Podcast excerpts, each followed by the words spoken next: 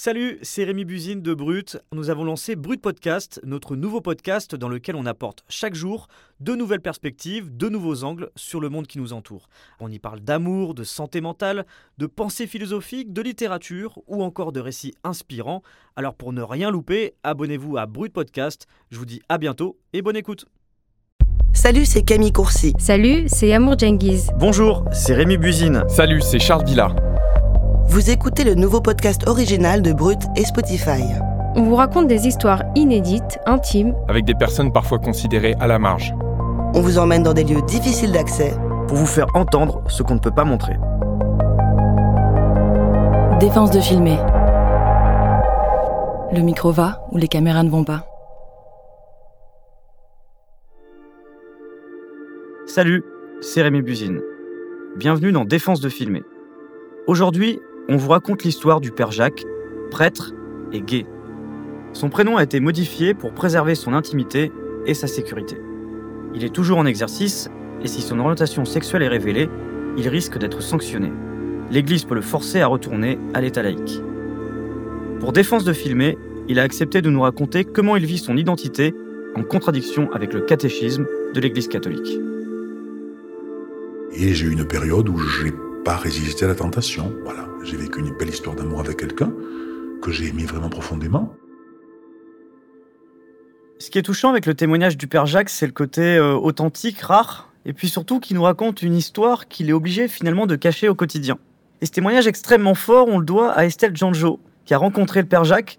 Salut Estelle, est-ce que tu peux nous raconter tout simplement comment tu as réussi à rentrer en contact avec lui? Salut Rémi, eh bien en fait ça fait des mois que je suis en lien avec plusieurs groupes de parole catholiques destinés aux personnes homosexuelles.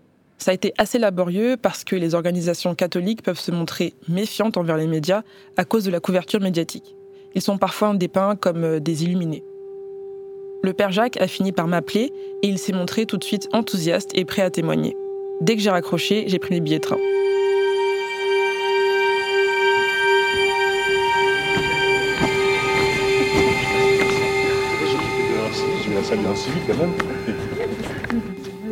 j'étais juste, juste là. On va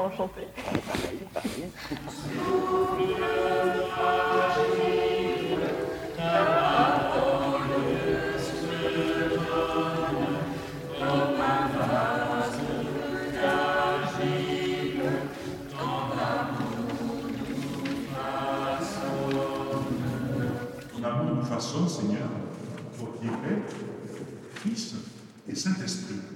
La grâce de Jésus notre Seigneur, l'amour de Dieu le Père et la communion de l'Esprit Saint soient toujours avec vous. J'entre dans l'église et la messe va commencer.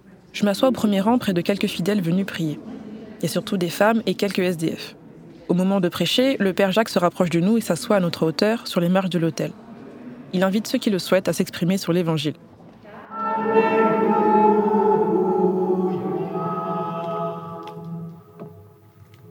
Le Seigneur soit avec vous.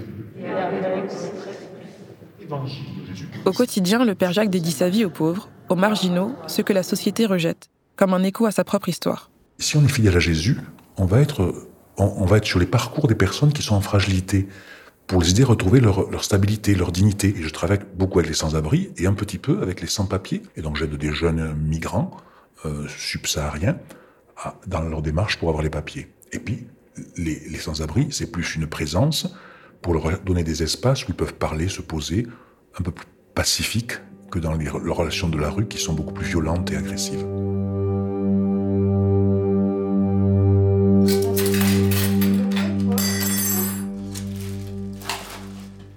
Je téléphone pour avoir un sac jaune, ça m'agace.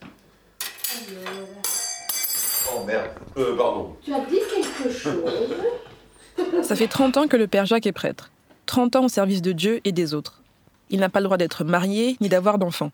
Il vit une vie de célibataire en communauté avec d'autres prêtres de la paroisse. Tous jurent de rester chastes. Ils sont aussi entourés de paroissiens et paroissiennes qui les aident avec les tâches quotidiennes de l'Église. Mais le père Jacques n'a pas toujours respecté sa promesse de chasteté. J'étais invité à une fête et quelqu'un s'est trouvé en face de moi. Je dis Mon Dieu, si je vois cette personne, je suis foutu. Et donc je me suis arrangé, j'ai pris, pris aucune coordonnée de la personne. Mais la personne a été touchée comme moi par moi, et c'est quelques, peut-être cinq mois après, il est venu sonner chez moi, il me dit Qu'est-ce que tu fais ce soir? Et je dis Je pense que je suis occupé. Je savais que je n'étais pas occupé, j'ai si je dis oui, je pense que je suis fini. Et donc je, je, reviens à la chambre, je reviens, je dis Non, je suis libre. Alors on va au concert. Et au retour du concert, on a commencé une aventure terrible, belle. C'est comme ça la vie.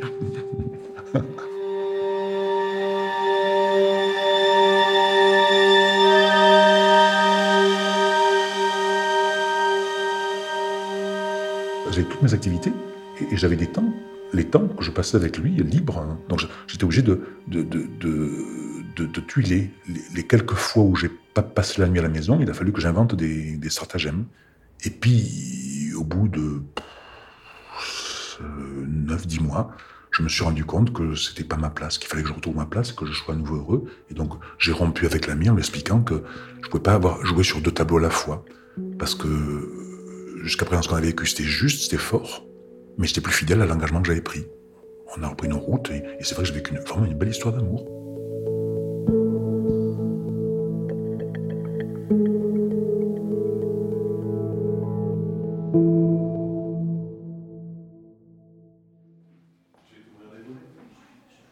Le père Jacques a été élevé dans une famille rurale et conservatrice du sud de la France. Chez lui, on ne parlait pas de sexualité. Depuis son enfance, il sait qu'il est attiré par les garçons. Alors quand il devient étudiant en théologie, il est confronté à un dilemme et décide d'en parler à sa hiérarchie. Quand je suis rentré au séminaire, j'ai commencé par dire à mon, accompagnateur, je lui dis, tu sais pas, mon père, je, voudrais vous dire honnête, je crois que je suis homosexuel. Alors il me répond, et là dans l'équipe des 20 qui sont avec toi, est-ce qu'il y en a un qui te plaît? Et pourquoi? Je te demande, non. Et il me dit, donc si dans les deux ans, il y en a un avec qui tu vas avoir une relation, on en reparle. Sinon, tu es venu pour discerner, continue à discerner ce pourquoi tu es là.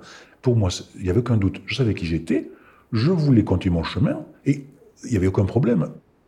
Le père Jacques, lui, s'est senti écouté. Ce n'a pas été le cas pour d'autres jeunes de son entourage. Et les conséquences ont été tragiques. J'avais mon meilleur copain de, de, collège, à 21 ans, il s'est suicidé parce qu'homosexuel. Parce qu'il était devenu militaire pour faire plaisir à son père. Et lorsqu'il a pris un appartement à 10 km, il s'est rendu compte son père allait savoir qu'il l'était. Il n'a pas supporté. Mon meilleur ami. Ça m'a blessé. J'ai pleuré pendant longtemps de ça. Je me suis dit, toi, tu n'auras jamais honte. Tu sais pas pourquoi tu es comme ça. Toi, tu n'es pas comme les autres. Mais tu aimes les hommes. C'est le bon Dieu t'a fait comme ça. Il a qu'à t'accepter comme ça. Et toi, tu continues ta marche.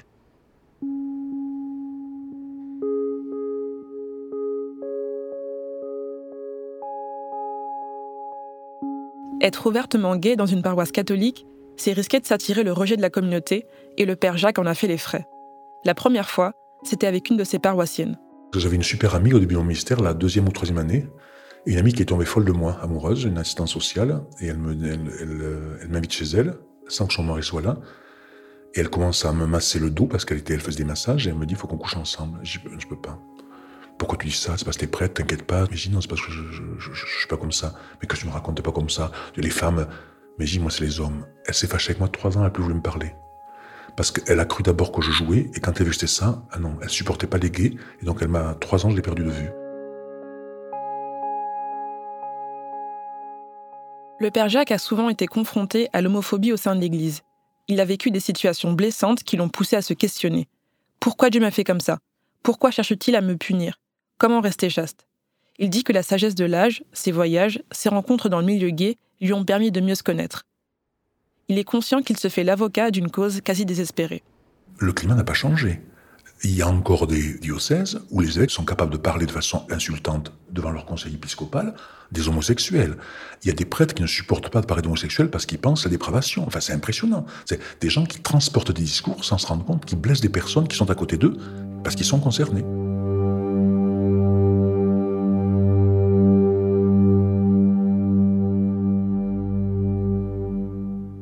Disons dans ce catéchisme, l'homosexualité est, classée parmi les atteintes à la chasteté, donc tout ce qui relève de l'atteinte à la, à la, morale euh, affective et sexuelle, dans la même section que le viol, l'adultère et la pédophilie. Anthony Favier est historien du catholicisme. Il est aussi l'ancien coprésident de l'association David et Jonathan. C'est un mouvement homosexuel chrétien ouvert à toutes et à tous. Mais avant tout, il faut être clair. Que dit l'Église catholique sur l'homosexualité? Il faut bien envisager ça, c'est que l'homosexualité est dite comme un acte intrinsèquement désordonné. Ça veut dire que les catholiques homosexuels, s'ils veulent rester en état de grâce, donc ne pas être pécheurs, doivent à chaque fois qu'ils commettent un acte homosexuel euh, s'en confesser et promettre de ne pas recommencer.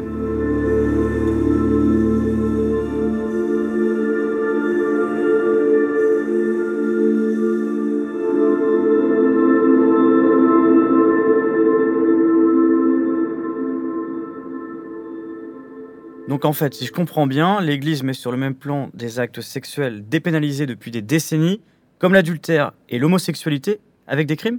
Oui, et en fait aujourd'hui, l'humanisme du pape François suscite beaucoup d'espoir. Il y a pas mal de catholiques qui espèrent un assouplissement du dogme face à une société en changement. Pour l'instant, le pape tolère une homosexualité chaste. Et c'est quoi une homosexualité euh, chaste? Alors c'est déroutant, je sais, mais Anthony Favier m'a expliqué le concept de la chasteté. Ce système catholique, euh, pour être chaste, la sexualité ne peut s'exprimer qu'au sein du mariage. Donc en gros, euh, en dehors du mariage, et le mariage n'est ouvert qu'à l'homme et à la femme. Donc euh, on ne peut pas être chaste, je ne vous l'ai pas dit, mais l'onanisme est aussi, est aussi condamné par l'Église. Donc la masturbation n'est pas chaste, l'homosexualité n'est pas chaste, le second mariage n'est pas chaste. Hein. La vraie chasteté, en conformité à ce que demande le catéchisme de l'Église catholique, est un couloir très étroit en réalité. C'est qu'un peu, prendre l'image d'une piscine, en fait, vous avez le droit de nager que dans un couloir. C'est ça la chasteté. Pour vivre en harmonie avec cette chasteté, le Père Jacques se définit comme homosensible. C'est le terme inclusif qu'on emploie dans l'Église pour désigner les ecclésiastiques gays et abstinents, c'est-à-dire qui n'ont pas de rapport sexuel. Il y a plusieurs groupes de parole en France où les prêtres peuvent s'exprimer sans craindre d'être jugés. Le Père Jacques a été à la tête d'un de ces groupes. C'est grâce à ces espaces bienveillants qu'il a réussi à vivre en paix avec lui-même. Mais il sait que le chemin est encore long pour d'autres prêtres qui ont internalisé le discours homophobe de l'Église. Euh, moi, j'ai créé mon réseau de personnes, le groupe de prêtres avec qui je suis bien parce qu'on sait qu'on est comme ça et qu'on s'apprécie, et chacun des activités pastorales très belles, chacun dans son domaine, dans l'éducation, en pastoral avec les sans-abri, vraiment des choses très belles. Un qui m'a appelé il y a encore quelques temps, qui nous a rejoints, qui était en souffrance, qui me dit que vraiment il espère trouver un groupe où on l'aimera comme il est. Et il me dit, excuse-moi Jacques, euh, j'espère qu'en arrivant au groupe, euh, je vais pas être euh, confronté à des gars qui vont me dire est-ce que, tu est-ce que tu vas te soigner pour retrouver une sexualité normale? Mais je dis, mais non, le groupe, c'est exactement pour le contraire. C'est que tu arrives à accepter comme tu es et que tu sois heureux d'être comme ça, et les autres frères te reconnaissant, heureux que tu sois prêtre, et en même temps savoir que tu es considéré par l'homosexualité parce que tu l'es toi-même. Ce prêtre dont parle le Père Jacques a subi une thérapie de conversion. C'est une pratique qui consiste à libérer spirituellement une personne de son homosexualité réelle ou supposée. Concrètement, c'est des séances de prière qui allient humiliation et pénitence.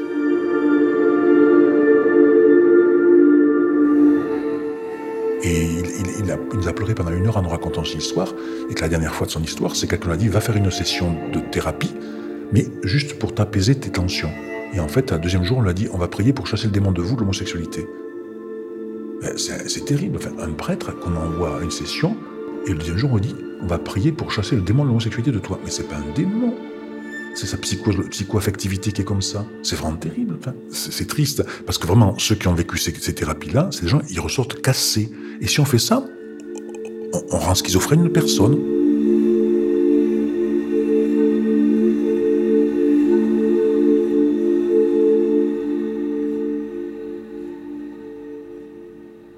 La question que je me pose justement en écoutant ce témoignage, c'est est-ce qu'il vit en marge ou il arrive à rester quand même avec le groupe? Ah non, euh, le père Jacques, c'est quelqu'un qui vit vraiment dans sa communauté, entouré de personnes. Donc lui, il s'occupe majoritairement donc des SDF, des sans-papiers. Donc il est tout le temps, tout le temps entouré de personnes. De toute façon, c'est quelqu'un de très sociable, de très enjoué et qui ne pourrait pas vivre sans les gens. Donc au contraire, il est très euh, intégré à sa communauté. Est-ce que toi, tu as pu discuter aussi avec son entourage? Ah oui, c'était assez drôle parce que les gens se demandaient en fait pourquoi j'étais là et j'essayais de toujours dire la vérité, d'essayer de dire que j'étais là euh, pour son livre, euh, parce que je m'intéresse à lui ou des choses comme ça. Et au final, ça s'est très bien passé. J'ai eu l'impression en me regardant que les gens savaient, mais on respectait en fait euh, cette distance-là et la raison pour laquelle j'étais venue. Parce que les gens qui sont autour de lui sont pas tous au courant. Non, tout le monde n'est pas au courant, mais c'est très dur de savoir qui est au courant, qui ne l'est pas, sachant que dans sa communauté, euh, il a bien dit dans le témoignage, en fait, sa hiérarchie est au courant depuis le début. Donc, en fait, dans l'Église catholique, c'est bien ça le problème, c'est que euh, dès le départ, en fait, l'homosexualité est vraiment perçue comme un problème qu'on, euh, où on se contente en fait de faire bouger des prêtres dès qu'on est au courant, sauf qu'on ne sait pas forcément qui le sait. Et évidemment, on ne peut pas le dire publiquement. Donc, ça reste un secret. Comment tu as réussi à avoir sa confiance? Parce que Justement, c'est ce qu'on disait au début. Il y a ce côté, euh, c'est très compliqué pour lui d'en parler au quotidien. Et à toi, il en parle avec beaucoup de sincérité, beaucoup de simplicité. On a l'impression même que ça lui fait du bien d'en parler. Alors, j'ai quand même galéré hein, parce que j'ai mis euh, du temps. J'ai d'abord euh, été en, contact avec un diacre qui voulait m'en parler et qui s'est rétracté parce qu'il avait trop peur. Donc, en fait, le danger en fait de parler ouvertement, c'est réel et d'être reconnu, c'est vraiment quelque chose qui les ronge. Alors, le père Jacques, lui, il a mis du temps. C'est-à-dire que là, on a un père qui a la soixantaine d'années, c'est un senior c'est quelqu'un qui a eu le temps de réfléchir et qui aujourd'hui le vit bien parce qu'il a mis en place des espaces vitaux qui lui permettent de s'exprimer. Et c'est comme ça qu'on a eu ce, témoignage. Mais je t'avoue, Rémi, que même moi, quand j'ai décroché mon téléphone et que j'ai eu quelqu'un qui m'a dit Ah, mais oui, oui, il euh, n'y a pas de souci, on en parle, j'étais un peu étonnée. Et donc, euh, je me suis accrochée à ça. Et j'ai même pas réfléchi. Et le lendemain, je suis partie le voir directement avant qu'il change d'avis. Ce qui est assez choquant, ce sont ces thérapies de conversion. Euh, c'est vrai que les thérapies de conversion, c'est venu très vite dans la conversation, même quand j'ai euh, déjeuné avec les paroissiens et le père Jacques, en fait, euh, lors de ma venue. C'est assez tabou dans l'Église parce que, évidemment, c'est condamné par une bonne partie et toléré, voire, en fait, pratiqué par l'autre. Ce qui fait que c'est assez déroutant. Et ça consiste en quoi, justement, ces thérapies de conversion, concrètement? En fait, concrètement, c'est des séances de prière qui sont là pour exorciser l'homosexualité en fait de des personnes concernées euh, lors de séances. Alors encore une fois, il faut bien préciser que là on parle d'Église catholique, mais euh, c'est des thérapies de conversion qui existent dans la majorité euh, des grosses religions monothéistes en France. Et donc aujourd'hui, clairement, il n'y a aucune loi qui empêche ces thérapies de conversion? Pour l'instant, il n'y a aucun texte de loi spécifique permettant de condamner ces thérapies et la députée LREM lesbienne de l'Allier, Laurence Van Senbruck, a présenté en mars 2021 une loi pour euh, condamner les thérapies de conversion. Le problème, c'est qu'il y a une succession en fait d'infractions dans ces thérapies de conversion qui condamnent l'agression homophobe, euh, les propos, l'abus de faiblesse, les violences volontaires, mais pas spécifiquement contre les thérapies de conversion. Et du coup, il y a un flou juridique? Et oui, et le but de cette proposition de loi, en fait, c'est de créer un délit identifiable afin de recevoir le mieux possible les plaintes.